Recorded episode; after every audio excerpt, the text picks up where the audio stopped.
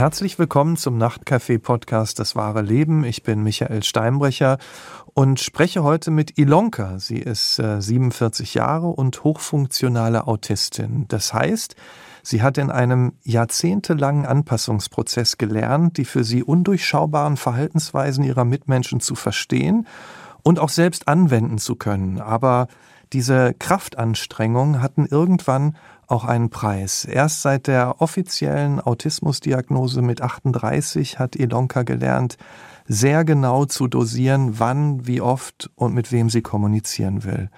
Und mehr sie selbst zu sein. Erstmal herzlich willkommen, Ilonka. Ja, hallo. Vielen Dank für die Einladung. Ja, ich freue mich sehr, dass du dir Zeit für uns genommen hast und für mich.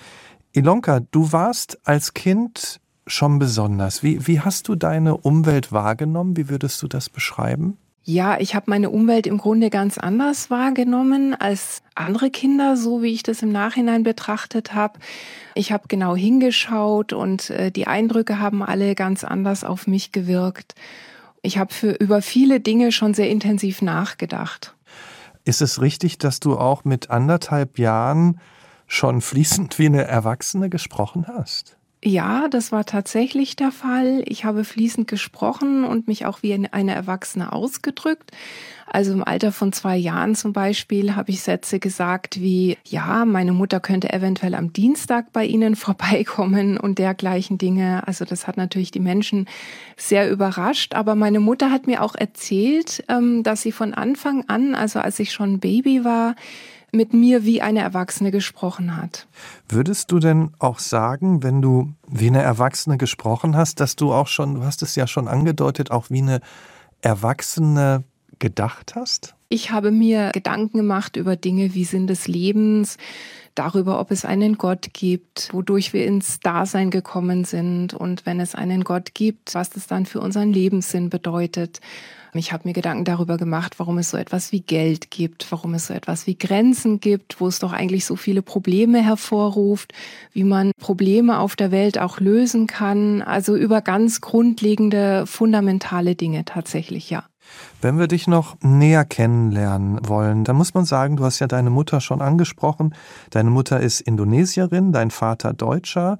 Wie haben denn deine Eltern das aufgenommen, dass du so früh, ich meine, du hast gesagt, deine Mutter hat mit dir auch wie eine Erwachsene gesprochen, aber wie haben die das aufgenommen, dass du so früh so gut sprechen konntest und solche Fragen gestellt hast, so früh? Hm, das könnte ich jetzt über meinen Vater gar nicht so genau sagen, aber meine Mutter, von der weiß ich, dass sie das eigentlich ganz normal fand. Also das war ganz lustig. Sie hat sich eher über andere Kinder gewundert, dass die äh, kindgerecht gesprochen haben und hat das immer mit Verwunderung zur Kenntnis genommen. Mhm.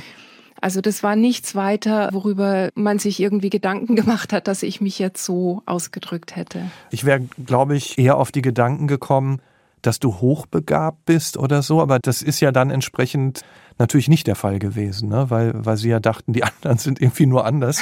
Äh, und und äh, das so, wie du dich äußerst, ist eigentlich die Regel. Ne? Also hochbegabt warst du nicht so in den Augen deiner Eltern oder deiner Mutter. Also in den Augen meiner Eltern ganz bestimmt nicht, in den Augen meiner Mutter auch nicht. Ähm, wenn ich vielleicht in den Augen jemand anderes hochbegabt gewesen wäre, dann wurde das auf jeden Fall nicht weiter verfolgt. Also man hat diesbezüglich nichts veranlasst oder sowas. Ich kann mich nur noch daran erinnern, ich habe eine Zeit lang bei meiner Tante gelebt, bin ja in den Niederlanden aufgewachsen und das war dann im Süden von Holland in Breda und die hatte später selber vier Kinder und in der Zeit, als ich ein Dreivierteljahr bei ihr gelebt habe, hatte sie schon ihr erstes Kind zusammen mit ihrem Mann und sie war Sonderschullehrerin und ihr Mann, also mein Onkel, hat mich also ganz entzückend versorgt in dieser Zeit, wo ich da war. Da war ich so fünf oder sechs Jahre alt. Und im Nachhinein hat meine Tante gesagt, von ihren vier Kindern ist also eines offiziell hochbegabt gewesen und natürlich jetzt auch als Erwachsene noch hochbegabt. Und sie hat gesagt, dass der Unterschied schon zwischen ihr, zwischen dieser hochbegabten Tochter und mir signifikant gewesen ist. Also es ist nicht vergleichbar. Es lagen immer noch zwischen der hochbegabten Tochter und zwischen mir Welten bei dem, was ich gedacht habe, bei dem, was ich wissen wollte oder bei den Schlussfolgerungen, die ich gezogen habe. Also das ist so die einzige Rückmeldung, die ich da bekommen habe. Aber ja im Nachhinein wichtig. Das heißt, da war sehr wahrscheinlich eine Hochbegabung in einer beträchtlichen Dimension, aber es hat so recht im Umfeld keiner registriert und hat auch keiner darauf reagiert. Was mich interessiert, wenn deine Gedanken ja andere waren vielleicht als bei anderen Kindern, wie war das für dich, wenn du auf Kinder in deinem Alter getroffen bist? Wie hast du dich da gefühlt?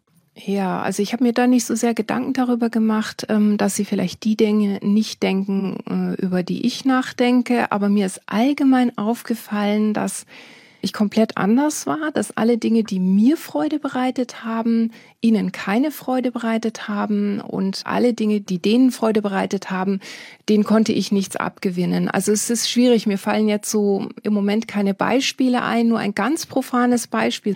Viele Kinder, da hat man früher sich immer nach Lieblingsfarben erkundigt, äh, die haben gesagt, Rot ist ihre Lieblingsfarbe und ich fand Rot scheußlich, bis vor wenigen Jahren immer noch. Und wenn man mich gefragt hat, dann war Braun eben meine Lieblingsfarbe. Und das hat sich dann so fortgesetzt bei verschiedenen anderen Dingen. Ich habe als Dreijährige klassische Musik geliebt und andere Kinder haben da über Musik noch nicht nachgedacht und haben auch klassischer Musik nichts abgewinnen können. Das heißt, was auch immer ich machen wollte, das fand kein Interesse bei anderen und was andere Kinder machen wollten, spielen im Sandkasten oder sowas, das war für mich dann nichts. Hast du dich denn den anderen zugehörig gefühlt? Überhaupt nicht. Ähm, mein ganzes Anliegen war, ich wollte immer normal sein. Ich wollte immer sein wie alle anderen. Und an und bei mir war aber alles anders. Also mein ganzer Background war anders, meine Familie war anders, die Kultur in unserer Familie war anders, die Dinge, die wir gemacht haben in der Familie, die waren anders. Muss ich ein bisschen auf den Hintergrund vielleicht eingehen. Ich bin, wie gesagt, in den Niederlanden aufgewachsen, in einem kleinen Dorf. Und dieses Dorf, das liegt so im sogenannten schwarzen Gürtel. Also das ist so wie so ein schwarzer Gürtel von Westen nach Osten, der sich übers Land zieht. Also so ein schwarzer Streifen. Und der nennt sich schwarzer Gürtel, weil dort die Menschen sehr kalvinistisch sind, ausgeprägt kalvinistisch und jeden Sonntag in Schwarz gekleidet zum Beispiel dreimal in die Kirche gehen und natürlich auch einen entsprechenden Lebenswandel haben und entsprechende restriktive Gewohnheiten und äh, Gebote und Verbote. Und in einem solchen Dorf bin ich aufgewachsen, wo die Familien wirklich aus Vater, Mutter und vielen Kindern wie die Orgelpfeifen bestanden. Und da war ich mit meiner Mutter, also meine Mutter, schwarze Haare, geschlitzte Augen, dunkle Hautfarbe, allein geschieden. Und zwar mit einem komplett weißen Kind, wie ich es bin. Das war also nicht gerade eine gute Voraussetzung, mich zugehörig zu fühlen. Und die Dinge, die ja wir so gemacht haben. Wir waren eigentlich immer unterwegs. Wir haben uns selten im Dorf aufgehalten. Wir sind also erst spät abends losgefahren in Tanzclubs und in Tanzschulen zum Beispiel und haben da ganze Abende verbracht. Also meine Mutter ist Künstlerin, äh, sie ist Tänzerin, professionelle Tänzerin, hat aber eben auch zwischendurch Tanzunterricht gegeben. Und wir waren eigentlich ständig irgendwo in irgendwelchen Städten, in irgendwelchen Clubs, in irgendwelchen Gesellschaften, während die anderen Kinder in meinem Alter zu Hause saßen und gute Nachtgeschichten vorgelesen bekommen haben. Diese ganze Andersartigkeit, die hat man natürlich gemerkt. Also wenn die Kinder zu uns nach Hause gekommen sind, dann war das sehr irritierend. Die sind erstmal reingekommen und haben gesagt, oh, das riecht hier so komisch bei euch. Dann hat es zum Beispiel nach Sandelholz gerochen oder nach indonesischem Essen. Und wenn die Kinder bei uns im Winter ins Haus gekommen sind, dann sind sie gleich erschlagen gewesen, weil meine Mutter ihre Temperatur immer auf 33 Grad Celsius eingestellt gestellt hat, weil sie ja eigentlich immer gefroren hat. Also so ähnlich wie man das von Fußballern hört. Wenn die nach Deutschland kommen, dann sitzen die im Winter vorm Fernsehen mit ihren Handschuhen und mit der Mütze und mit der Heizung an und mit ihrer dicken Jacke und frieren immer noch. Und so war das. Und jeder, der bei uns da reingekommen ist, den hat's dann da erschlagen. Und das sind so ein paar Beispiele. Es war eine komplette Andersartigkeit. Ich selber tief innen drin war also auch schon noch mal anders. Also egal, wie ich mich bemüht habe oder wie sehr ich wollte, ich konnte nicht so sein wie die anderen. Und das hat mich im Grunde immer sehr gestresst meine ganze Kindheit lang. Ich fand es also sehr erstrebenswert, ganz normal zu sein und wie alle anderen zu sein, aber keine Chance.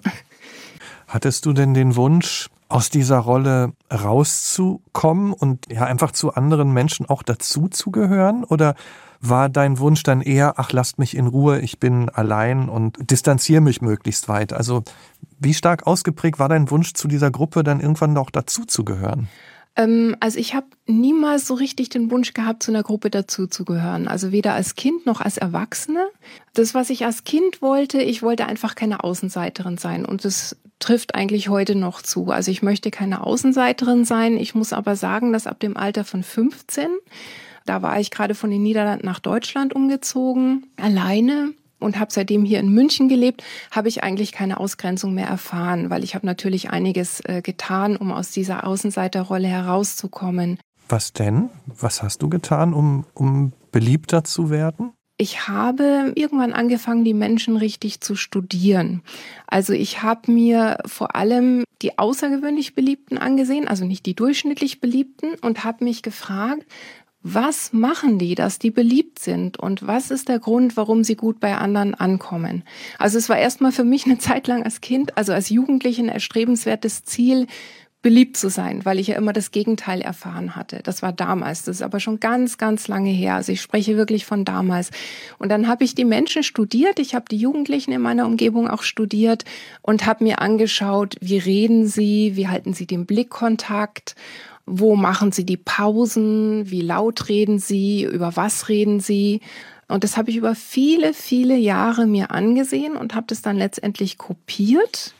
Auch solche entscheidenden Dinge, wie viel Abstand haben Menschen zu andere und wie viel Nähe und habe das einfach ähm, sozusagen abgearbeitet und abgeleistet. Und das ist mir dann sehr gut gelungen, so gut, dass ich irgendwann tatsächlich über Nacht im Grunde dann beliebt geworden bin und das Ganze ins Gegenteil umgeschlagen ist. Genau genommen habe ich dann auch nicht so sehr darauf geachtet, was ich selber sage, sondern ich habe andere sprechen lassen und ich habe zugehört. Also ich habe nachgefragt, wie sie über etwas Bestimmtes denken, wie sie sich fühlen und so weiter. Also so ähnlich wie du es, Michael, mit deinen Podcast-Gästen gemacht. Also wirklich nachgehakt, um äh, Dinge zu verstehen, um Gefühle zu verstehen und um Erlebnisse dann der anderen zu verstehen. Und nachdem ich dann kurz Smalltalk gemacht habe, dann habe ich Menschen zu sich und zu Gott und zur Welt befragt. Und manchmal leistete, und jetzt gehe ich eigentlich schon mit dem Sprechen in die Gegenwart hinein, manchmal leiste ich es mir allerdings auch direkt zur Sache zu kommen, also mit der Tür direkt ins Haus zu fallen. Was denken Sie, was ist der Sinn des Lebens zum Beispiel? Aber um so etwas zu fragen und um so direkt mit der Tür ins Haus zu fallen, muss im Prinzip alles andere stimmen. Also der Blickkontakt, das Lächeln, die Pausen, die Lautstärke im Reden. Also mit Stimmen meine ich, das muss absolut unauffällig sein. Das muss einer gewissen Norm entsprechen, weil sonst wäre diese unüblich direkte Art ja auch schon wieder unangenehm anders. Aber das heißt, du hast es richtig studiert. Du hast dir den Tonfall angeschaut, so wie du es beschrieben hast, die Lautstärke, den Gesichtsausdruck, wahrscheinlich auch, an welchen Stellen man am besten lächelt. Gehört das Lächeln auch dazu? Ja, auf jeden Fall, weil es ganz schwierig ist. Ich würde eigentlich nie lächeln, das ist richtig. Also das habe ich mir genau angeschaut, wann man lächelt. Und dann habe ich noch so eine Eigenart. Ich habe mir es angewöhnt, auch schon lange Zeit, ich urteile nicht. Also das heißt, ich will ja auch was Bestimmtes wissen.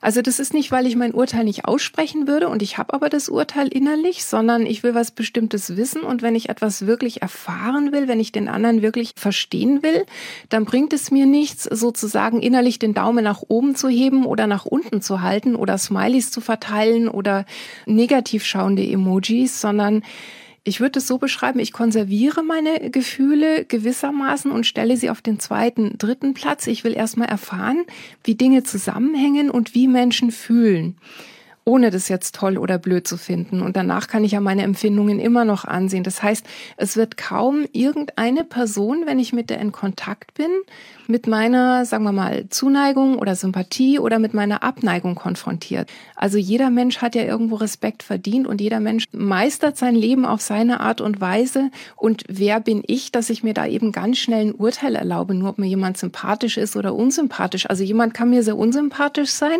und trotzdem, ja, wie soll ich das beschreiben, unglaubliche Verdienste irgendwie davongetragen haben oder sein Leben gut meistern. Und das ist letztendlich das, was mich interessiert. Also nicht meine eigenen Gefühle, Gefühle in Bezug auf eine Person, sondern wirklich, wie jemand tickt und was ihn bewegt.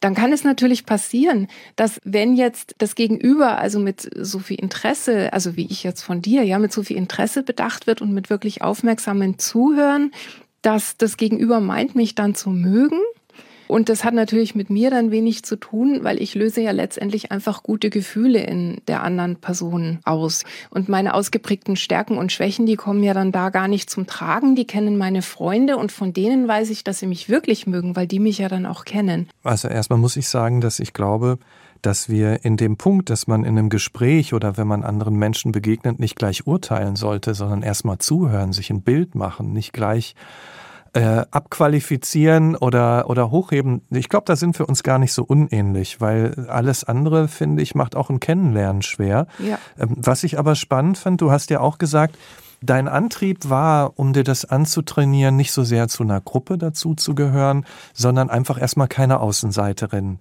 zu sein. Ähm, genau. Und trotzdem ist das, was die Menschen da erfahren haben, ja nicht dein Kern, der dich ausmacht.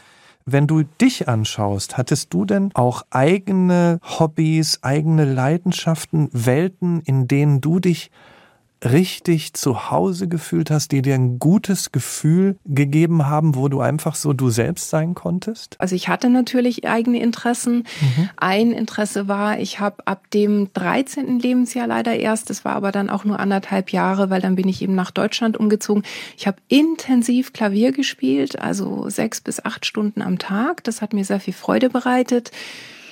Dann hat mich immer alles interessiert, was meinen Wissenshunger befriedigt hat. Sprachen, Sachbücher zu allen möglichen Themen.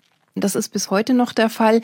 Und in der Kindheit habe ich dann auch ganz oder in der Jugendzeit noch ganz autistisch klischeehafte Interessen gehabt. Ich habe mich in Telefonbüchern vertieft, ich habe diese über Jahre gelesen, immer und immer wieder, so dass ich irgendwann wusste, wie viel Müllers es mit dem Vornamen X oder Y gibt bis vor einem Jahrzehnt waren das auch noch Bedienungsanleitungen jeglicher Art. Also so wie andere, die dann abschalten, die dann einen Roman zur Hand nehmen. So habe ich einfach eine Bedienungsanleitung in die Hand genommen und dann bin ich richtig runtergekommen.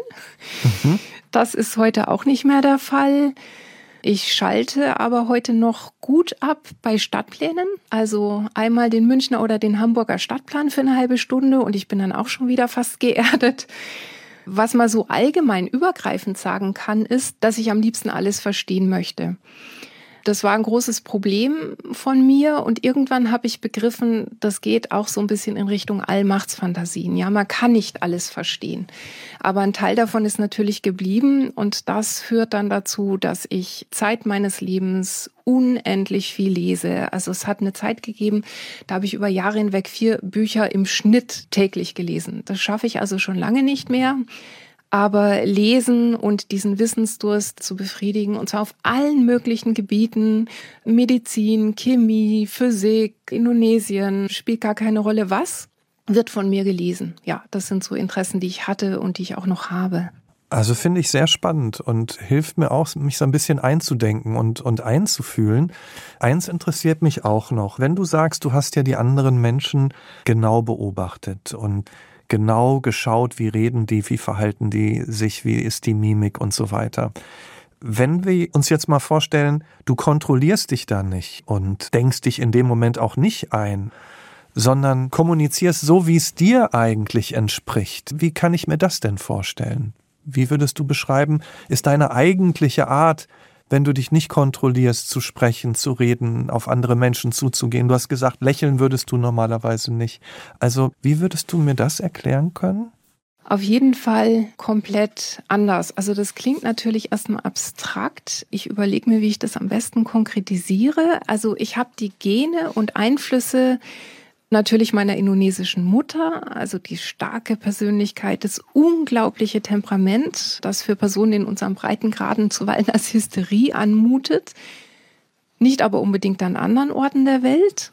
Und dann habe ich die Gene und Einflüsse meines Vaters, also ein deutscher, ausdruckslos wirkender Musterautist, wenn er auch Zeit des Lebens ohne Diagnose geschafft hat, zu leben und zu arbeiten. Und er scheint mir eben diese autistischen Anlagen vererbt zu haben dann würde ich so sagen, beide gegensätzliche Seiten meiner Eltern verkörpere ich. Also sie existieren nebeneinander her. Also der Mann, mit dem ich zusammenlebe, hat das viele Jahre nicht zusammengebracht, dass ich diese beiden Seiten richtig verkörpere und gleichzeitig verkörpere und auch gleichzeitige Verhaltensweisen an den Tag lege. Aber ich versuche noch etwas konkreter zu werden. Das ist immer noch irgendwie abstrakt.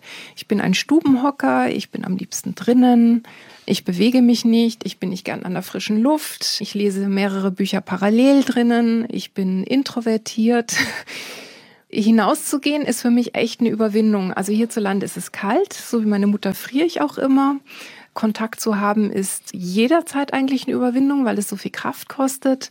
Bei anderen autistischen Kindern sehe ich das. Es gibt natürlich auch Ausnahmen, da kommt es auch häufig stark heraus. Also wenn man andere autistische Kinder betreut, die wollen einfach partout nicht hinausgehen. Die sitzen kontinuierlich drin, meistens vor dem PC.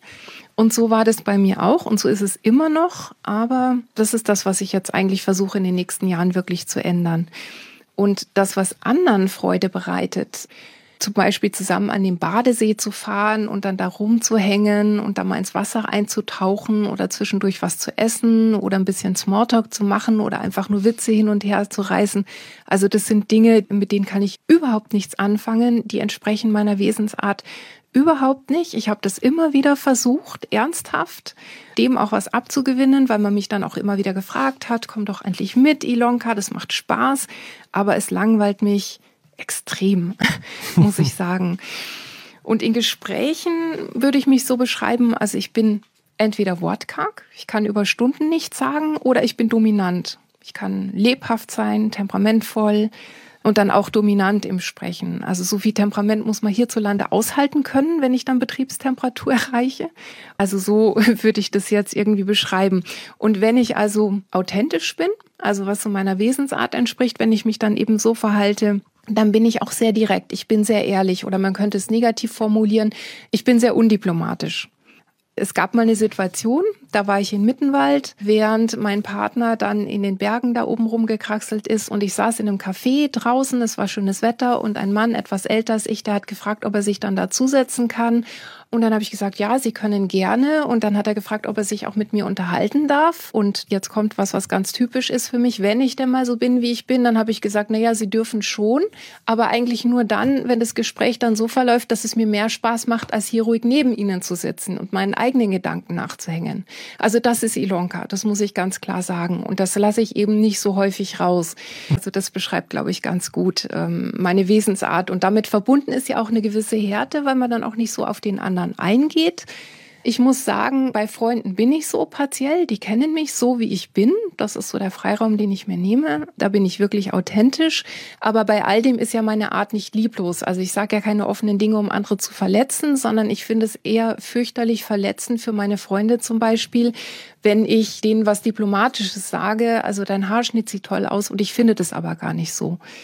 Und natürlich halte ich eine direkte Art selber auch sehr, sehr gut aus. Also ich wünsche sie mir auch, aber ich bekomme sie sehr selten von anderen. Ja, so. Vielleicht hat man, ich weiß nicht, durch diese Ausführung so ein bisschen Eindruck, wie so meine eigene Wesensart ist. Auf jeden Fall. Und ich muss dir sagen, ich weiß, du hast ja gesagt, du bist eher introvertiert, gehst nicht so nach außen. Umso mehr weiß ich zu schätzen, dass du dich auf dieses Gespräch auch einstellst. Und ähm, Dankeschön und einlässt. Und ich habe dem auch entnommen, ja, es gibt die authentische Ilonka, die dann auch direkt sagt, was los ist.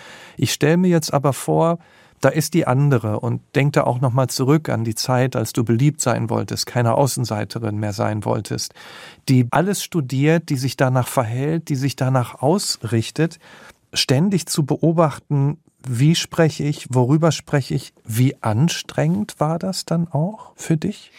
Ja, also das muss ich ganz klar sagen, das gleicht einem Marathon. Also ich war dadurch immer wieder in einem Burnout. Und die Burnout-Rate bei Autisten liegt aus diesem und aus einigen anderen Gründen, die noch dazu kommen, äh, auch sehr viel höher als in der Normalbevölkerung. Aber es hat eindeutig immer wieder zum Burnout geführt. Unbeschreiblich, ja. Weil du dich ja eigentlich auch immer wieder selbst verleugnet hast in gewisser Weise, ne? muss das ja ein riesiger Kraftakt auch gewesen sein? Ja, also ich habe mich ständig selbst verleugnet, nur um nicht aufzufallen und dieser Kraftakt ist immens. Das ist täglicher Hochleistungssport im übertragenen Sinne, ganz klar, ja. Mhm. Hat sich das auch körperlich bemerkbar gemacht bei dir? Ähm, ja, so wie ich es jetzt schon angerissen habe, durch ständige Erschöpfung und Auszehrung. Definitiv. Mhm. Und psychisch, wie sehr hat dir das auch psychisch zugesetzt? Hast du auch mal Depressionen gehabt oder? Also in der Kindheit und Jugendzeit ja. Ähm, da hat es mir sehr zugesetzt. Da war ich auch sehr einsam. Ich hatte schon allein deswegen Depressionen und große Traurigkeit. Aber ab dem 20. Lebensjahr war ja dann alles total gekippt. Da hatte ich Freunde. Und wenn ich jetzt also von Freunden rede, dann meine ich auch Freunde. Ich vergebe diesen Titel nicht so leicht. Und da hatte ich gute Freunde, da hatte ich langjährige Freunde dann, also das wurden dann langjährige Freundschaften. Im Grunde ist es wirklich so, weil du nach dem Psychischen dich erkundigst, das war früher einmal, aber ab dem 20. Lebensjahr ging es im Alltag immer nur um die physische Erschöpfung, um die Auszehrung, um den Kräfteverlust und psychische Zustände oder emotionale Befindlichkeiten, die waren im Erwachsenenleben bei mir, im Gegensatz zu vielen anderen Autisten, muss ich ganz klar sagen, nicht das große Thema. Also bedingt durch das völlige Verbiegen meiner Person in der Gegenwart, was dann eben so auszehrt. Mhm. Und was natürlich auch eine große Rolle spielt bei der Auszehrung, ist eben die Reizüberflutung, die Reize, die nicht gefiltert werden können. Aber ich muss noch mal ganz klar betonen, bei vielen anderen hochfunktionalen Autisten ist es ein großes Thema, dass sie sich mit Depressionen herumschlagen. Wenn du sagst, bei dir war es eher diese Auszehrung, ne? Das geht ja irgendwann dann auch immer tiefer und dann ist ja irgendwann auch nichts mehr da. Also gab es irgendwann auch mal einen Moment, dass du gedacht hast, also so geht's nicht weiter? Ähm, ja, den gab es in Bezug auf diesen Punkt. Ich war in einem sehr tiefen Burnout. Ich beschreibe das nicht, aber es war physisch geradezu beängstigend. Ich war ja damals schon einige Jahre ähm, verheiratet und mein damaliger Mann, der war ich hoffe, er ist mit meinem Wortlaut einverstanden. Also der war damals chronisch unterversorgt mit Kontakten und ich war in einer dauerhaften Überforderung diesbezüglich. Also wir hatten wöchentlich Gäste und wir waren wöchentlich, mehrmals wöchentlich zu Gast bei anderen. Und zwischen den Einladungen gab es ausgiebigen Kontakt noch zu anderen Menschen. Also viele haben an der Tür geklingelt oder angerufen. Wir waren auch damals in einer größeren Gemeinschaft, in einer größeren Gruppe. Und auch außerhalb dieser Gruppe hatten wir viele Kontakte. Selbst äh, in den Niederlanden hatten wir viele Kontakte zu Freunden, zu Bekannten, also zu früheren Freunden. Und meinem damaligen Mann war das zu wenig. Und für mich war das unaushaltbar. Mhm. Ich habe dann über leider einige wenige Jahre einen Therapeuten gesucht, der mir dabei helfen konnte, mein soziales Leben zu entrümpeln. Das hat deswegen so lange gedauert, weil viele Therapeuten gedacht haben, ähm, ich komme jetzt da mit einem Luxusproblem. Also ich kam wirklich sehr autistisch mit einer Liste von 150 Personen im engeren Kreis und das klingt alles sehr äh, merkwürdig, aber bestimmt weit über 1000 Personen im äußeren Kreis. Wie gesagt, es war ein völlig verrücktes soziales Leben, was ich da hatte, was ich nie haben wollte. Ist natürlich ein bisschen crazy, wenn man das jetzt so hört. Aber irgendwann traf ich auf eine Therapeutin, die das nicht als Luxusproblem abgetan hat und die gesagt hat, das gehen wir zusammen an, das machen wir, weil ich hatte den Anspruch, dass ich jeden einzelnen Kontakt entrümple und loswerde, aber ohne die Gefühle zu verletzen und das also wirklich bei jedem Einzelnen individuell mache. Ich habe eben ein Problem damit, Dinge durch die Blume zu machen oder diplomatisch jemanden einfach am ausgestreckten Arm verhungern zu lassen. Das ist mir dann gelungen und dann war es tatsächlich irgendwann so, dass ich in der Lebenssituation gelandet bin, die ich eigentlich dann auch immer haben wollte, also mit wirklich wenig Kontakten. Man kann sagen, dass ich also jetzt seit mehreren Jahren, Gott sei Dank, also seit über zehn Jahren ein zurückgezogenes Leben führe mit wenigen engen Freunden, nach wie vor relativ viel Bekannte, die ich aber dann auch seltener sehe. Also so sieht es dann eigentlich seitdem aus, ja. Also das heißt, dein Körper hat gestreikt, du hast dich ausgezehrt und eigentlich durch so eine Art schrittweisen Befreiungsschlag, dass du dich aus diesen sozialen Zwängen, die du so empfunden hast, mit den irre vielen Kontakten befreit hast, ging auch das andere wieder besser. So habe ich das jetzt verstanden. Das ist sehr gut beschrieben von dir, besser als ich es getan habe. Ja, das trifft es genau. Ein echter Befreiungsschlag und auch diese sozialen Zwänge. Du hast ja dann auch gesagt, dann waren es weniger Menschen und mehr Zeit mit dir alleine. Gehört denn zu diesem Bewusstsein, wer du bist und was dir gut tut, auch das Erkennen, ich bin autistisch? Äh, nein, das gehört überhaupt nicht dazu. Das wusste ich schon vorher. Ah, mhm. ähm, Allerdings war es für meine Mitmenschen leichter, dass sie meine Bedürfnisse oder Vorlieben oder Abneigungen im Kontext des Autismus setzen konnten. Also ich kann eine Begebenheit dazu ähm, schildern. Ich war mit einer von mir geschätzten Freundin zusammen, als sie von einer anderen Frau erzählte und sagte, einfach so nebenher, gar nicht so sehr negativ, aber letztendlich nicht positiv konnotiert, sondern negativ konnotiert. Sie fände diese Frau komisch. Und dann sagte ich zu dir, na ja, ich bin ja eigentlich auch total komisch. Und dann hat sie gesagt, ja, also das ist ja zu ihrer Stimmlage, mit der sie das gesagt hat, ja, aber Ilonka, du hast ja einen Grund, du bist autistisch. Und dann habe ich zu ihr gesagt, ja, meinst du nicht, dass sie auch einen Grund dafür hat, dass sie komisch ist? Nur im Unterschied zu ihr kennst du meinen Grund. Also jeder seltsame Mensch hat einen Grund dafür, dass er komisch ist. Aber wir als Gegenüber, wir kennen diesen Grund noch nicht. Das nur so als parallelen Vergleich. Also ich habe diesen Erkennungs- und Erklärungsrahmen des Autismus nicht gebraucht, um zu wissen, was mir gut tut und was ich möchte und ähm, wer ich bin und was ich brauche. Und an dieser Stelle spreche ich mal für die meisten Autisten. Es ist relativ autistentypisch, ähm, wenn man genau seine Vorlieben und Abneigungen kennt und weiß, äh, was einem dann gut tut. Das ist ja spannend zu erfahren. Wann hast du denn erfahren davon überhaupt? Oder wann hast du da eine Verbindung hergestellt? Selbst wenn du ja vorher schon genau wusstest, was dir gut tut, was dir nicht gut tut. Wann bist du irgendwann drauf gestoßen? Mhm. Das hat auch was mit, ja? Ja, das war für mich ein sehr aufregendes Thema oder eine aufregende Zeit oder eine aufregende Entdeckung, muss ich auch sagen. Ich habe circa im Alter von 33 ein kleines Mädchen aufgrund des Migrationshintergrundes unterrichtet. Sie war erst vier, sie war noch nicht in der Schule und wie so häufig bin ich dann in die Bücherei gegangen, um etwas über Unterricht bei Kindern nachzulesen und bin dann auf das Buch, ich liebe dieses Buch, Jedes Kind lernt anders von Berit Bergström gestoßen. Und das Verrückte war, ich konnte mich hier in diesem Buch sofort als Person wiederfinden in der Beschreibung des mental zentrierten Menschen, was auch immer das heißt. Und das war insofern bemerkenswert, als dass ich mich sonst, und Psychologie war ganz früher mal eines meiner Spezialinteressen, als dass ich mich sonst nie in irgendeiner psychologischen Beschreibung wiedergefunden habe außer vielleicht noch die des hochbegabten Kindes oder so. Aber die Autorin, die schreibt über mental zentrierte Personen, also es geht um emotional zentrierte Personen, mental zentrierte Personen und physisch zentrierte Personen und ähm, was diese Personen ausmacht in ihrem Denken und in ihrem Handeln. Das hat natürlich auch Auswirkungen auf die Art, wie Kinder, die so oder so oder so sind, so ein bisschen nach Schubladen, so ganz grob, äh, wie die lernen und wie die etwas aufnehmen und behalten können und wie die sich da entwickeln können. Und diese Autorin, die scheint also einen mental zentrierten Enkel zu haben. Sie geht also darauf ein. Ich habe mich da völlig drin wiedererkannt, also eine außergewöhnliche Erfahrung für mich. Und ich zitiere einfach mal folgenden Passus. Den Kindern fehlt jegliche soziale Kompetenz. Sie haben Schwierigkeiten, mit anderen zusammenzuarbeiten, überhaupt sich in einer Gruppe zu bewegen. Erster Punkt. Der zweite, sie empfinden es als Tortur, sich in einer großen Gruppe aufhalten zu müssen.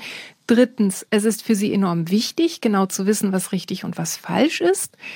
Viertens, die Kinder können sich so sehr in eine Aufgabe vertiefen, dass sie ihre Umgebung komplett ausblenden können. Das sind vier Punkte, in denen ich mich sofort wiedergefunden habe.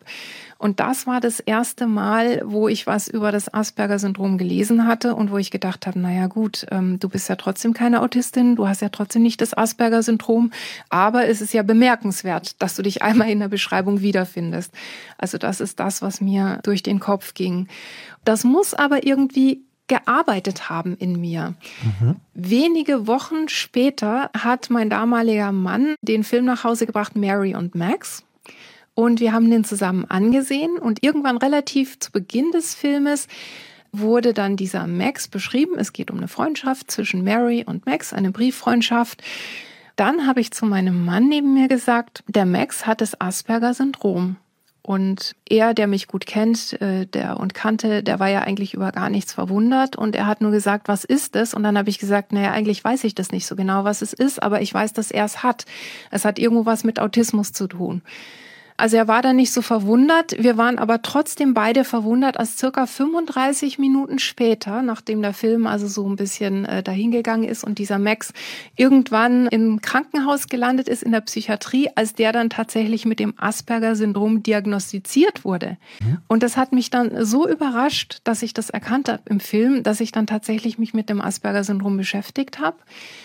Und dann habe ich, wie so meine Art ist, fünf Jahre darüber nachgelesen, und dann war ich mir aber schon nach drei, vier Jahren relativ sicher. Und dann habe ich nach fünf Jahren einfach nur noch, das klingt jetzt ein bisschen salopp, aber ich sage das so, einfach nur noch meine Diagnose ähm, eingeholt.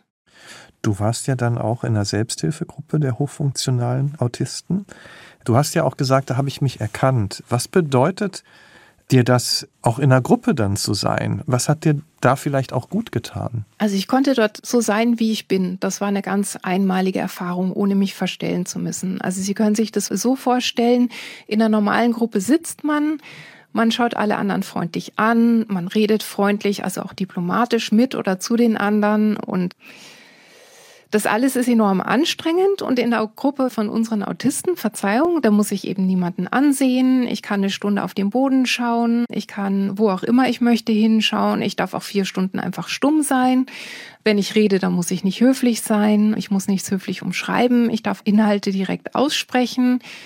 Also ein Beispiel dafür, ich kam mal mit einem neuen Haarschnitt in die Gruppe, von ganz langen Haaren auf relativ kurze Haare. Und dann hat eben einer angefangen und hat gesagt, naja, Ilonka, hm, ich weiß nicht, also irgendwie sieht es nicht gut aus. Und dann kam der nächste, nee, das stimmt, das sieht nicht gut aus. Und alle haben mir der Reihe nach, die waren einhellig einer Meinung, genau erklärt, jeder hatte einen anderen Grund, haben mir genau erklärt, warum das eben überhaupt nicht gut aussieht. Ja, und das sind Autisten und da fühle ich mich wohl dann weiß ich Bescheid. Okay, denen gefällt's alle nicht. Ich krieg auch von jedem die Informationen, warum das so ist und ich selber kann mich eben auch entsprechend äußern. Also es geht letztendlich in der Gruppe einfach darum, dass ich dann so sein kann, wie ich bin und ich habe mich mittlerweile daran gewöhnt. Aber am Anfang war das unglaublich aufregend und bombastisch für mich und mein Leidensdruck den ich Zeit meines Lebens eigentlich hatte aufgrund der Andersartigkeit. Also der wurde durch das Besuchen der Gruppe dramatisch reduziert. Und wenn du jetzt beschreibst, was ist daraus die Konsequenz? Du hast es ja schon angedeutet. In deiner Ehe war es so, da gab es diese riesige Anzahl von Kontakten und du hast schon mal für dich erkannt, so viele Menschen um mich rum, das funktioniert nicht, das will ich gar nicht sein. Wie hast du jetzt das, was du über dich erfahren hast, auch die Erfahrung in der Gruppe dann auf deinen Alltag umgesetzt? Also meidest du bestimmte Orte, machst du andere Dinge dafür intensiver, weil sie dir gut tun? Welchen Einfluss hat das sonst auf dein Leben gehabt? Da muss ich sagen, eigentlich sehr wenig Einfluss. Also ich kann jetzt nicht sagen, dass ich dann da Inhalte in der Gruppe besprochen hätte, die ich dann deswegen im Alltag irgendwie umgesetzt hätte. Das war eben vorher alles schon da, dass ich versucht habe, meine eigenen Dinge umzusetzen. Ich wurde natürlich bestätigt darin, dass es allen anderen ausnahmslos so geht, dass sie ununterbrochen bemüht sind, sich anzupassen mit einem sehr hohen Kraftaufwand. Wir haben natürlich dann auch über die Missverständnisse gesprochen, die es dann immer wieder gibt, weil wir andere nicht verstehen oder weil wir uns nicht verstanden fühlen. Aber dass ich jetzt direkt aus der Gruppe etwas mitgenommen hätte fürs praktische Leben oder sowas, das eigentlich weniger. Wie sehr kannst du denn jetzt Ilonka sein nach dieser Zeit, die du ja früher erlebt hast, wo du dich eigentlich mehr den Erwartungen der anderen angepasst hast? Also zu Hause geht es prima. Und ich muss sagen, das ist ganz, ganz neu. Außer Haus geht es auch schon ganz gut. Also ich nehme mir mittlerweile die Freiheit.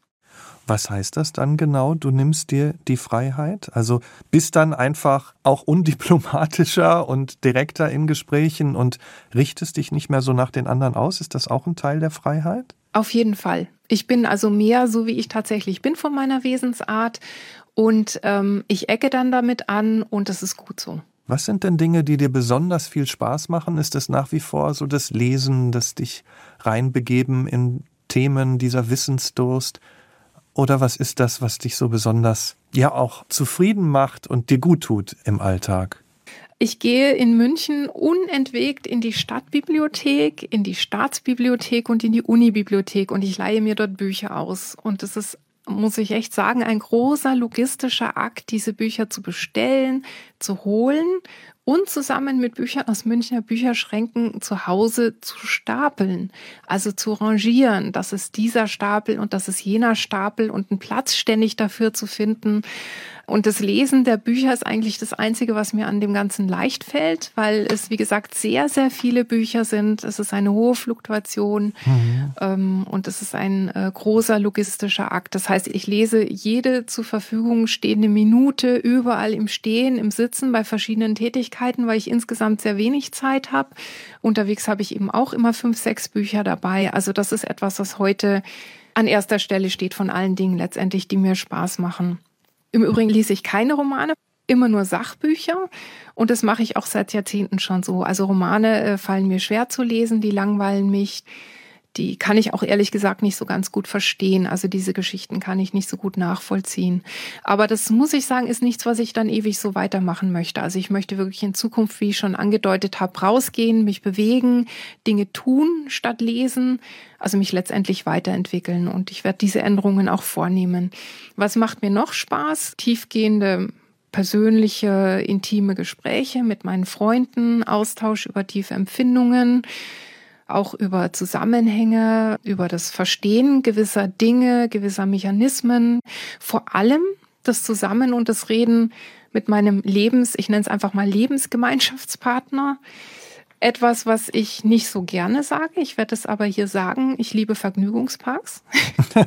ich liebe Achterbahnen und ich liebe alles, was schnell ist. Ja. Und was sich auf Rädern bewegt. Das ist so. Ich habe leider keinen Lkw-Führerschein, aber ich vermute, es wird mir sehr, sehr viel Spaß machen. Ich überlege also seit Jahren, wie ich mal eben schnell einen Lkw-Führerschein machen kann, sowohl finanziell als auch von der Zeit her. Welche Umgebung brauchen denn Menschen mit Autismus? Ich möchte einfach auch lernen und mehr erfahren, dass sie sich auch beruflich weiterentwickeln können. Ja, also da kann ich über andere Menschen mit Autismus sprechen, also andere Autisten und gleichzeitig auch über mich. Also ich würde sagen, sie brauchen alle ein Biotop, das ihnen entspricht, eine artgerechte Haltung sozusagen, die ja so nicht gegeben ist, weil sie ganz andere Bedürfnisse haben. Das ist jetzt auch wieder ein bisschen abstrakt, aber das kommt natürlich auf den einzelnen Autisten an, was er dann selber für ein Biotop braucht. Und bei mir ist es, glaube ich, besonders ausgeprägt. Also ich brauche, um arbeiten zu können überhaupt, ein Biotop, das völlig auf mich eingerichtet ist. Und das hat das so in dieser Form, leider muss ich sagen, noch nicht gegeben, obwohl die Arbeitsstelle, in der ich jetzt zehn Jahre arbeite, schon einem gewissen artgerechten Biotop nahe kommt, was ich auch wirklich meiner Chefin zu verdanken habe. Und wie sieht so ein artgerechter Biotop aus, wenn es um die Liebe geht und um Beziehung? Ja, ja interessante Frage, genau ganz.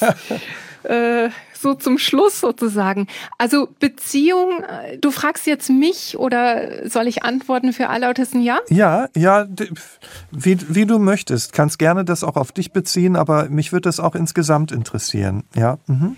Also Beziehung ist sehr wichtig. Liebe ist wichtig und auch die körperliche Liebe ist sehr wichtig. Also es äh, geistert häufig die Frage in den Köpfen vieler Menschen, wie ist das mit der Sexualität und sowas.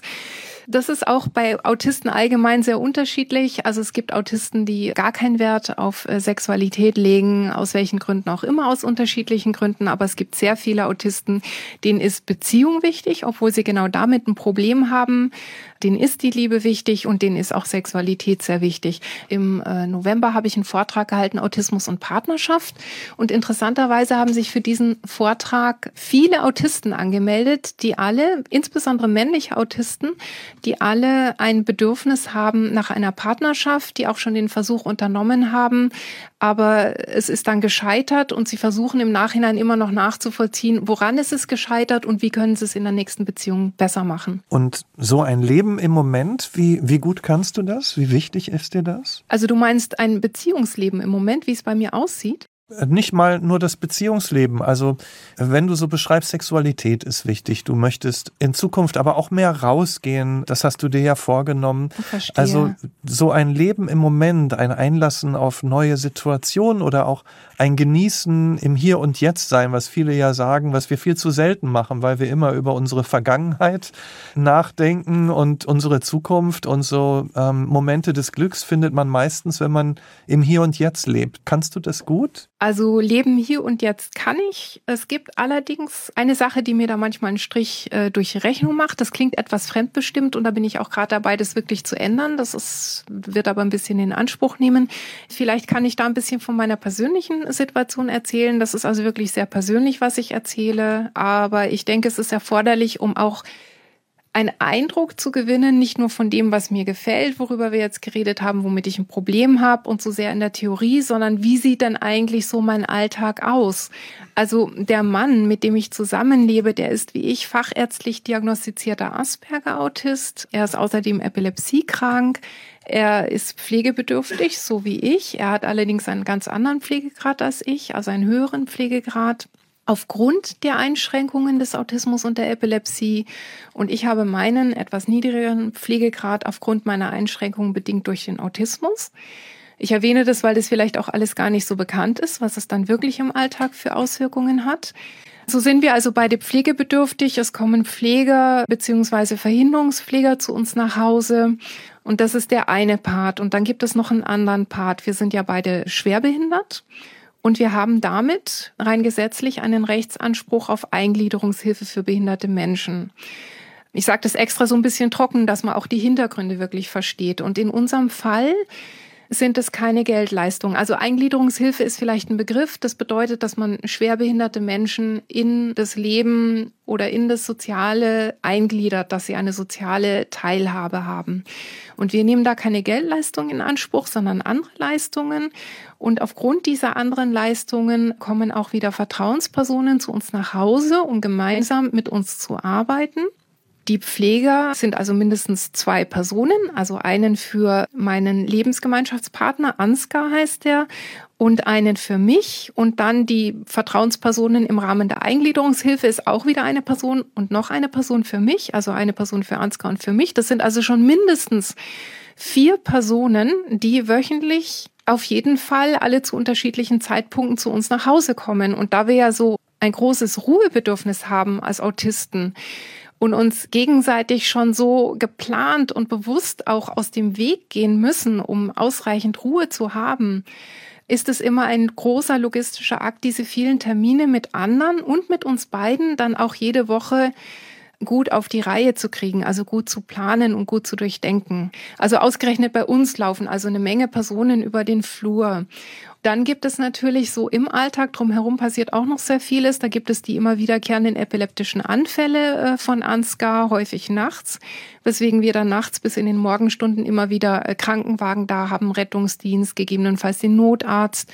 Im Urlaub sind es dann bevorzugt Krankenhausaufenthalte, weil es einfach sehr schwierig ist, ohne Überforderung in den Urlaub erstmal zu fahren, also erstmal an den Urlaubsort hinzukommen. Ja, das sind so Faktoren, die natürlich enorm zeitraubend sind. Für uns als Autisten ist der Alltag auch nicht so leicht. Also speziell jetzt für Ansgar und mich. Das ist bei anderen Autisten natürlich wieder etwas anders ist das Manuelle ein großes Problem, also manuelle Tätigkeiten durchzuführen. Also Denken äh, ist überhaupt kein Thema, aber das ganze Leben besteht eben aus manuellen Dingen, aus Wäschewaschen, aus Einkaufen, aus Kochen und so weiter und so fort. Und das muss alles gemacht werden und dabei sollte man möglichst nicht über die eigenen Füße ständig stolpern. Und das sind alles Zeitfresser. Also es ist wirklich, ich muss echt sagen, das ist ein Akt, das Alltagsleben gut auf die Reihe zu bekommen. Und da noch Zeit übrig zu haben für Dinge, die man gerne tut. Und äh, das ist eben bei Ansgar und mir letztendlich äh, Freizeit. Klar, wir lieben Freizeit und wir mögen auch gerne Events und Party. Also solange ich da am Rande bin und er dann mittendrin. Was ist dir heute im Leben wichtig? Also sonst im Leben. Ähm, ja, mir ist es wichtig, letztendlich ein gottgefälliges Leben zu führen. Ich glaube, dass es einen Gott gibt. Ich glaube, dass es unser Schöpfer ist. Und ich glaube, dass ich mein Leben so führen sollte, dass er damit zufrieden ist.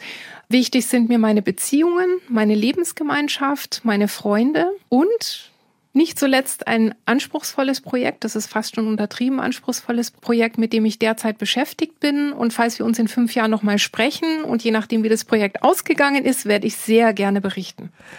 Ich bin sehr gespannt, Elonka, und es war wirklich total spannend, dich kennenzulernen und einen Einblick in dein Leben zu bekommen. Und nochmal vielen, vielen Dank dafür, dass du dir die Zeit genommen hast und auch die Energie genommen hast hier für dieses Gespräch. Und äh, vielen Dank auch an Sie fürs Zuhören. Wenn Ihnen dieser Podcast gefällt, dann abonnieren Sie ihn gerne und erzählen Sie Ihren Freundinnen und Freunden davon und diskutieren Sie gerne auch mit auf unserer Nachtcafé Podcast Seite.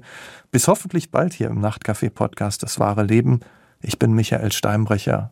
Wir hören uns.